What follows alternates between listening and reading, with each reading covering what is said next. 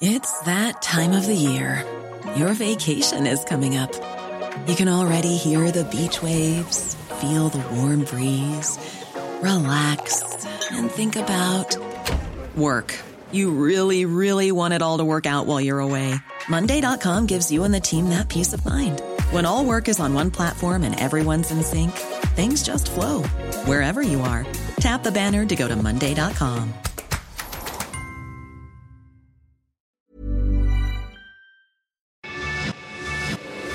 cuento. Tu dosis diaria de noticias. Hola, soy Pau Medieta. ¿Listo para tu dosis diaria de noticias? Te lo cuenta, te lo cuento. Se viene la pandemia mundial.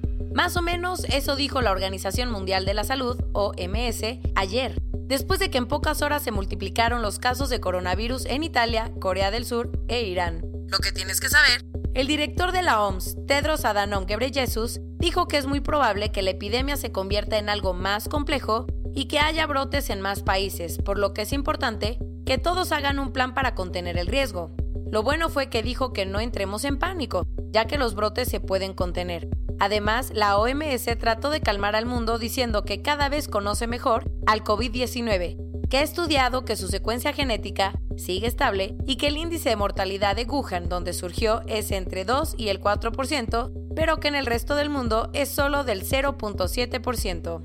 La infección llegó hasta la economía. Las bolsas de valores de Estados Unidos, Europa y Corea del Sur cerraron ayer a la baja porque los accionistas temen que el virus sea declarado una pandemia. ¿Cómo reaccionaron los mercados en México? La verdad es que estuvo duro. El peso registró su peor caída desde diciembre, cerrando en 19.07 pesos por dólar. Mientras tanto, la Bolsa Mexicana de Valores registró una caída de casi 3%, cerrando sus cotizaciones de lunes con 43.818.07 puntos. Un poco de números. Hasta ayer en la noche, 79.500 personas se habían contagiado y 2.625 habían muerto. En total, el virus ya está en 33 países y todas las fatalidades menos 32 han sido en China.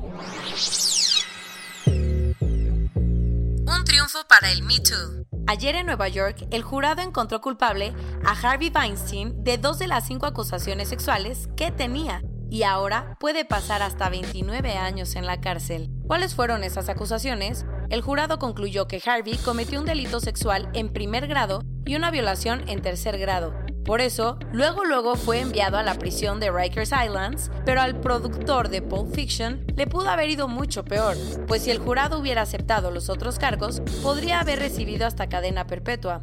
Con todo y eso, la decisión es súper importante porque Weinstein era uno de los intocables de Hollywood, una industria en la que se han conocido cientos de casos de acoso y abuso sexual.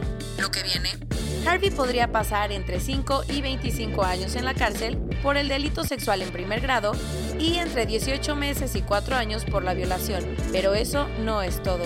Su sentencia se podría ampliar porque todavía tiene pendientes dos juicios en Los Ángeles, también por presuntas agresiones sexuales en 2013.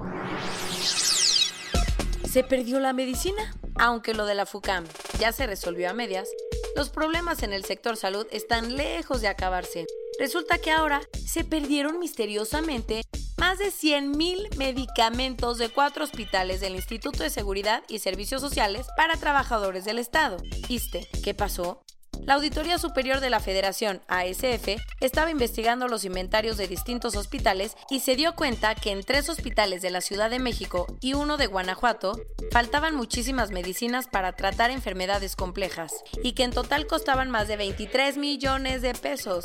La solución, así como solución, pues no hay, pero las autoridades de la ASF ya amenazaron al personal de estos hospitales con presentar denuncias penales ante la Fiscalía General de la República si no aparecen las medicinas, o por lo menos el dinero. Y la auditoría está con todo en sus investigaciones, porque también dijo que hubo irregularidades en las contrataciones de la Comisión Federal de Electricidad de 2018 y que durante el último año de Peña Nieto se desviaron fondos del programa de fomento a la agricultura.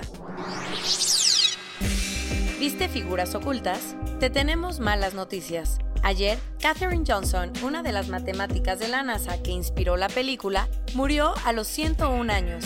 En 1958, Johnson empezó a trabajar en la Agencia Espacial de Estados Unidos, inicialmente en una unidad computacional segregada, y con el paso de los años fue creciendo dentro de la organización.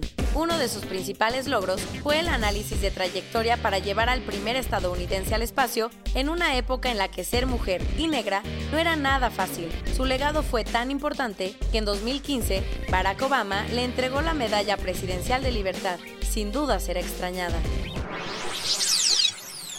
La ONU acaba de encontrar unos datos preocupantes sobre la situación de la comida en Venezuela. Según el Programa Mundial de Alimentos, 9.3 millones de personas tienen inseguridad alimentaria. En español, una de tres personas no puede comer lo que necesita para cumplir con los requisitos mínimos de nutrición de un día.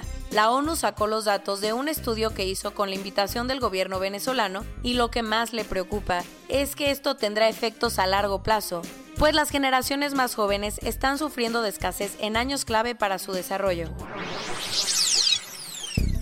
Nuevo León se está poniendo las pilas contra los feminicidios. Ayer, los diputados del Congreso del Estado aprobaron por unanimidad una reforma a la Constitución local para que el feminicidio sea un delito grave. ¿Eso qué quiere decir? Que quienes sean acusados de feminicidio no van a poder pagar una fianza y van a tener que llevar sus procesos penales en prisión. Según Karina Barrón, la diputada que impulsó la medida, la idea es que este delito no quede impune en un estado en el que solo 20% de los feminicidios llega a tener una sentencia. Esto es todo por hoy. Nos vemos mañana con tu nueva dosis de noticias. Pau Mendieta se despide.